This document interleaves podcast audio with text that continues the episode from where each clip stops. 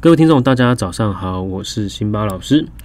今天是八月二十号，我们一同来回顾一下昨日的黄金、原油、美元的一个走势。昨天黄金开盘在两千零二点五幺，最高来到两千零六点七二，最低来到了这个幺九二四点九零，收盘在幺九二九点零四，跌幅百分之三点六七。原油则是开盘在四二点四九，最高来到四三点零一，最低来到四二三七，收盘价四二点七四，涨幅百分之零点五二。美元指数。开盘九二点二八，最高九三点零五，最低来到九二点幺五，收盘在九三，涨幅百分之零点七四。值得关注的一件事情，就是在今天凌晨两点的时候，公布了美联储的货币政策会议纪要。那纪要显示的那么的鸽派哈，就使得美国十年期的债券收益率上扬，打压了金价多头。但也不代表说它后续就不调整了哈，因为后续的市况市场上的变化其实充满了不确定因素，尤其是。是在疫情的面前，然后那另外当然就是九月份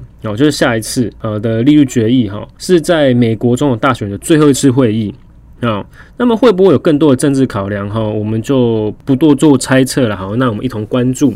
那接下来的话，我们看到原油的部分哦。原油欧佩克的会议呢，他们在昨天的时候，是不是有官员就预预测说这个减产执行率达到百分之九十五？那的确在会议的时候呢，他就也公布说，哎，这个减产执行率达到百分之九十五，甚至是会有一一点增加减产的一个作用。然后，那么同时也表示了说，预测在第四季度原油的需求量哈会达到了像在疫情前的水平哈，会回回复大概百分之九十七的疫情前水平。再再显示了一件事情，就是说呃经济复苏的状态其实一直都是向好的哈，有慢慢的在回温呐哈，有慢慢在回温。那另外的原油需求量也渐渐的在做一个提升呐哈，呃都会使得这个油价哈持续有一个上涨的一个动能产生。好，那么如果我们透过了整个价格的变化来讲的话，你可以看到就是说日线级别它依旧没有。什么太大的波幅啊？哈，但是呢，好，从基本面上来说的话，它的支撑，哦，从基本面上来看的话，会使得